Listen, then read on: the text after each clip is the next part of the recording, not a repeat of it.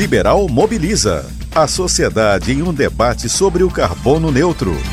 Estamos de volta com mais uma edição do podcast Liberal Mobiliza. Eu, Celso Freire, e a também jornalista Cira Pinheiro, sempre vamos conversar com um especialista. E o assunto é sobre o carbono neutro. Nesse podcast, vamos saber mais sobre a economia de baixo carbono, que, segundo os especialistas ambientais, é uma economia que pretende reduzir os impactos sobre o meio ambiente, gerando emprego e também desenvolvimento. O objetivo é reduzir drasticamente as emissões de gases de efeito estufa, ampliar a produção e o consumo de energias limpas e atingir ganhos de eficiência energética e produtiva. As empresas buscam usar racionalmente os recursos naturais com a inovação dos processos produtivos e as soluções tecnológicas capazes de reduzir os impactos sobre o planeta. Para falar mais sobre o assunto, eu converso com a pesquisadora e professora de Direito Ambiental da Universidade da Amazônia, Nazaré Rebelo. Professora Nazaré, como vai? Tudo bem? Muito obrigado pela senhora ter aceitado nosso convite para a gente falar de um assunto muito importante, não é, professora? Eu estou muito feliz em, em estar aqui a convite para falar um pouquinho sobre a economia de baixo carbono, que é tão importante, tão relevante para nós pensarmos a nossa vida, a nossa saúde e a própria saúde do planeta que a gente vive. A Terra, ela é a nossa casa e nós precisamos protegê-la. Professora, o que podemos entender por economia de baixo carbono? A economia de baixo carbono é uma das formas que existem hoje para a gente pensar a proteção do nosso meio ambiente, que sem ele a gente não sobrevive, a gente vai entrar em extinção. Então, o que vem a ser essa economia de baixo carbono? É justamente o estímulo à energia verde, à produção de energia verde e, ao mesmo tempo, a geração de emprego e desenvolvimento. Essa economia de baixo carbono, que hoje a nomenclatura é essa, tem como finalidade reduzir impactos ao meio ambiente e, ao mesmo tempo, possibilitar a promoção do desenvolvimento dos países. Onde ela se finca, quais são os seus pilares? É justamente um dos pilares é a mudança em busca da diminuição das emissões de gases do efeito estufa, que são os GEE. A ampliação do uso das energias limpas e as atribuições dos custos ao impacto aos impactos gerados pela emissão de gases poluentes, como crédito de carbono, é uma das saídas que nós podemos pensar. Para melhor exemplificar, para melhor explicar para vocês o que é essa economia, ela vai buscar fomentar o uso racional de recursos naturais, na renovação das matrizes energéticas e também na circularidade da produção. Então, a inovação dos processos e desenvolvimento tecnológico eles serão importantes aliados para reduzir os impactos nocivos que hoje nós temos no nosso planeta. E também é pensar nessa transformação da utilização das energias é também pensarmos no Tratado Internacional de Paris, que é um marco importante nessa transição para uma economia de baixo carbono. Essas transformações, essas mudanças, elas vêm ocorrendo aos poucos e em alguns países já podem ser sentidas essas mudanças. E o setor de renováveis, ele cria 12 vezes mais empregos do que os setores normais da, da economia que produz energia tradicional. Então, além disso, o crescimento acelerado, os custos de geração, tanto de energia solar e eólica, que são energias alternativas a essa, a essa produção de energia tradicional, como queima de combustíveis fósseis, é esse valor do custo para implantação vem diminuindo. Professora, essa inovação dos processos produtivos e soluções tecnológicas realmente conseguem causar menores impactos no clima? nós temos uma realidade de aquecimento global. Nós temos aí aumento dos oceanos, é, o, a, as geleiras polares elas também estão sofrendo uma, uma diminuição drástica. E as organizações mundiais e representantes de vários governos começaram a se organizar com a finalidade de encontrar alternativas viáveis para a redução justamente desses gases tão nocivos é, e que estão prejudicando e fomentando aí as mudanças climáticas e, por consequência, o aquecimento global. Então, nós temos uma previsão aí que até em 2012, quase 70% da energia produzida no mundo inteiro era a partir de combustíveis fósseis, da queima de combustíveis fósseis, e apenas 21% era energia renovável. Só que a gente tem algo a nosso favor. Né? A boa notícia é que buscar um crescimento a partir do, da economia de baixo carbono é a melhor maneira de se obter, vamos dizer assim, economia, né? benefícios sociais duradouros. Você vai poder ver a resposta do planeta mesmo e da sua própria população e da economia muito melhores. Vai ter uma resposta muito melhor se nós começarmos a utilizar essa economia de baixo carbono. A tendência é que essa demanda por energia ela sempre seja crescente, tanto nos próximos anos como décadas, enfim. Professora, como buscar alternativas energéticas e reduzir as emissões de poluentes? Então, por isso, a busca por essas opções de baixo carbono, elas são a saída para a gente manter a produção e também diminuir os impactos negativos causados pelos gases de efeito estufa. É uma existe uma iniciativa global chamada We Mean Business, que mais de 1.400 empresas se comprometem em reduzir suas emissões de GEE por meio de ações possíveis, tangíveis, palpáveis, que são possibilidades existentes já a partir do desenvolvimento tecnológico, né, da ciência propriamente dita, que precisamos é, sempre exaltar, principalmente nesse momento histórico que o Brasil vive. Então, essa, a busca pela diminuição dos impactos no clima do planeta, ela não está perpassando apenas, ela não se reduz apenas à utilização das energias renováveis, é, a intensificação da utilização das energias renováveis, mas também nos hábitos alimentares da população. Há uma necessidade que os hábitos alimentares eles sejam modificados por quê? Porque uma das atividades que mais contribui para a emissão de gases poluidores é a pecuária e também a monocultura. Traduzida, né, monocultura traduzida aí pela nomenclatura das commodities. O que é uma commodity? Uma commodity ela pode ser representada, por exemplo, pela soja.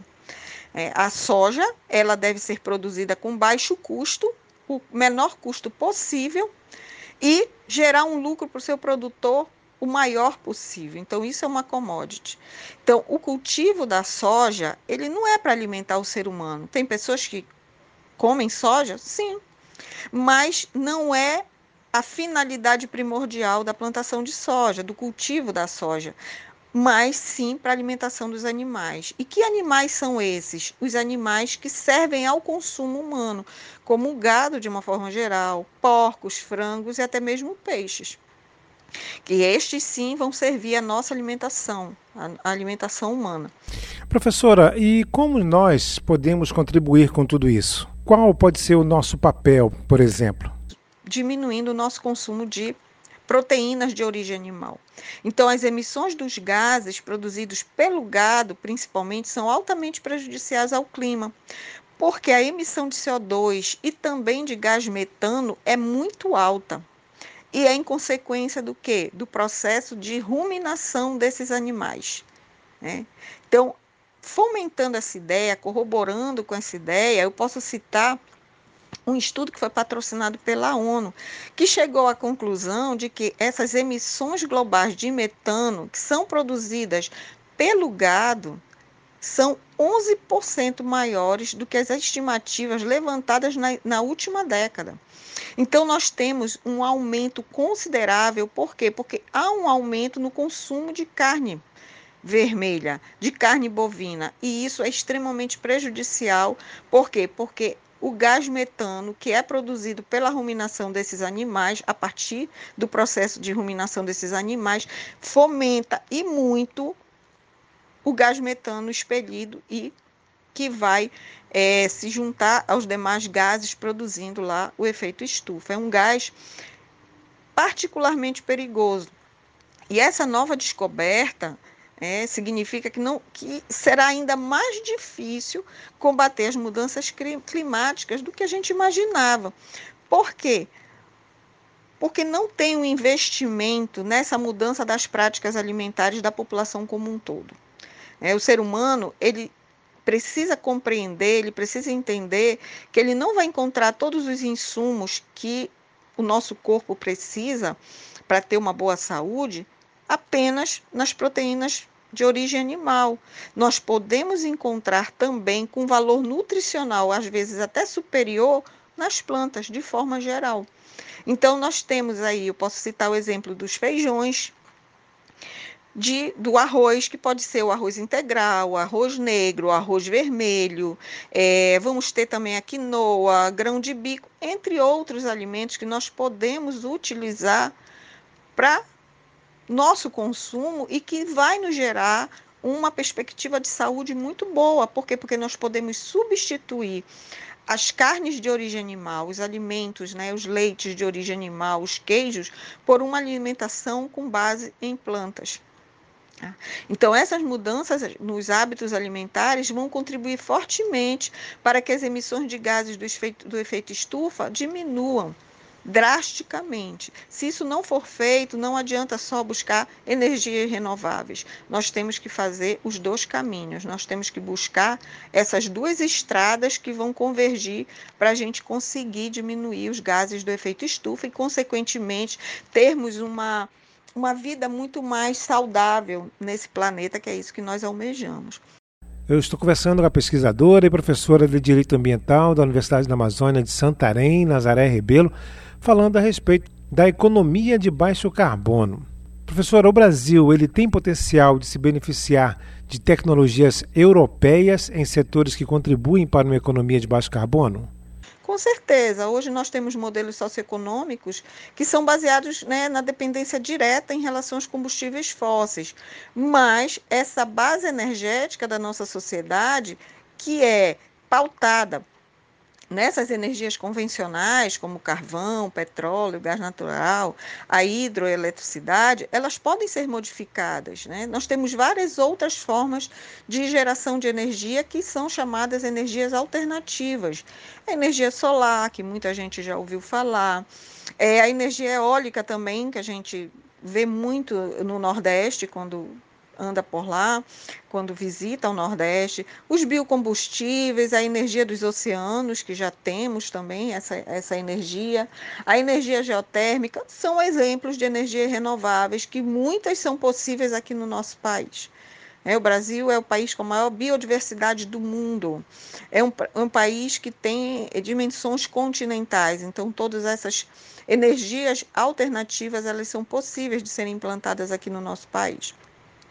E a utilização dessas é, energias renováveis é para ontem, é urgente, é uma necessidade mundial e urgente.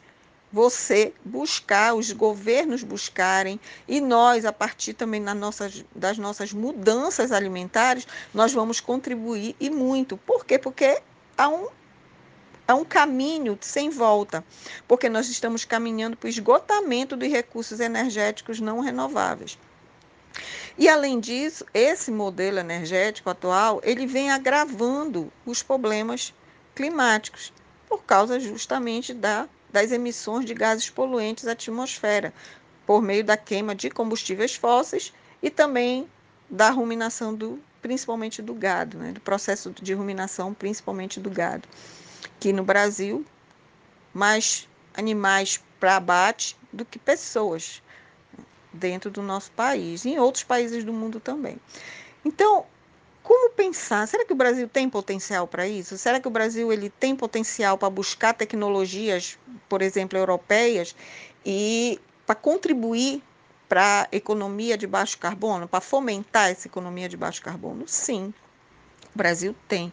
Nós já temos iniciativas nesse sentido, como, por exemplo, é, um projeto de iniciativa é, da União Europeia, financiada pela União Europeia, que é o projeto Low Carbon Business Action em Brasil, que visa envolver uma parceria, um intercâmbio entre pequenas e médias empresas brasileiras e Estados membros da União Europeia. Esse intercâmbio, ele traz experiências inovadoras e vai apoiar uma empresa apoiando outra, as empresas se apoiando mutuamente na transição para tecnologias de baixo carbono. E esses processos, eles são eficientes e buscam recursos dentro dos subsetores alvos do projeto, desse projeto lá, Low Carbon Brasil. E áreas relacionadas que contribuem principalmente né, com as emissões brasileiras dos gases de efeito estufa. Então esse projeto ele finalizou em 2020, mais precisamente em maio de 2020, e de acordo com as informações do site, ele durou mais de quatro, quase cinco anos, é, ele foi exitoso. Por quê? Porque o Brasil ele pode e deve se beneficiar dessas tecnologias europeias e também proporcionar uma economia de baixo carbono. Então, professora, para resumir, há possibilidade no Brasil de ter esse fomento de benefícios de tecnologias europeias? A senhora acredita? Sim. O Brasil ele pode implementar essa economia de baixo carbono. Ela é essencial para que a vida no planeta se perpetue, não só a vida animal, a vida vegetal, mas também a vida humana. Porque se a gente não pensar no futuro, nós vamos deixar o planeta cada vez pior para as gerações que virão. Nós já recebemos um planeta com dificuldades das gerações anteriores e vamos deixar esse débito, né? estamos já em débito com as gerações que virão. Então é muito interessante a gente entender a necessidade de transformação de hábitos, de busca por energias alternativas para a gente poder sobreviver. Ninguém vive sem a energia. A gente no mundo atual não vive mais sem energia, mas nós podemos buscar essa energia que nós necessitamos, tão importante para a economia, para o nosso dia a dia, para o nosso cotidiano, em alternativas, em energias renováveis alternativas. Solar, eólica, a energia dos oceanos, nós temos aí um universo de energias que nós podemos buscar para melhorar a nossa vida no planeta e conseguir passar, deixar aí as gerações que virão com crédito e não com débito em relação ao planeta. Professora, fique à vontade para complementar outras informações. Estou muito grata em participar do, do programa e contribuir aí um pouco para a gente pensar, para a gente refletir sobre tudo o que nós estamos fazendo com o nosso planeta. Então é importante a gente a gente sempre buscar o entendimento do porquê que hoje talvez chova menos em Belém do que quando a gente era criança. É, de, é um dos questionamentos. Isso tem a ver com o efeito estufa? Tem a ver com o aquecimento global? Tem a ver com as mudanças climáticas? Sim. E como podemos mudar isso? Essa aí é a pergunta que eu deixo para vocês, para vocês refletirem, para vocês buscarem, para vocês pesquisarem e se interessarem muito por, esse, por essa temática, pela temática do meio ambiente, pela temática da, da proteção ambiental, que é fundamental para o nosso planeta. Né? Não esqueçam que o nosso país é o país mais rico em biodiversidade do mundo. Então, o Brasil ele tem um potencial muito grande de contribuir fortemente para que o nosso planeta ele volte a ser um planeta com muita saúde, extremamente saudável. Eu conversei com a professora de Direito Ambiental da Universidade da Amazônia de Santarém, Nazaré Rebelo, falando a respeito da economia de baixo carbono. Liberal Mobiliza. Apoio. Vale Iguamar Tratamento de Resíduos. Realização Grupo Liberal.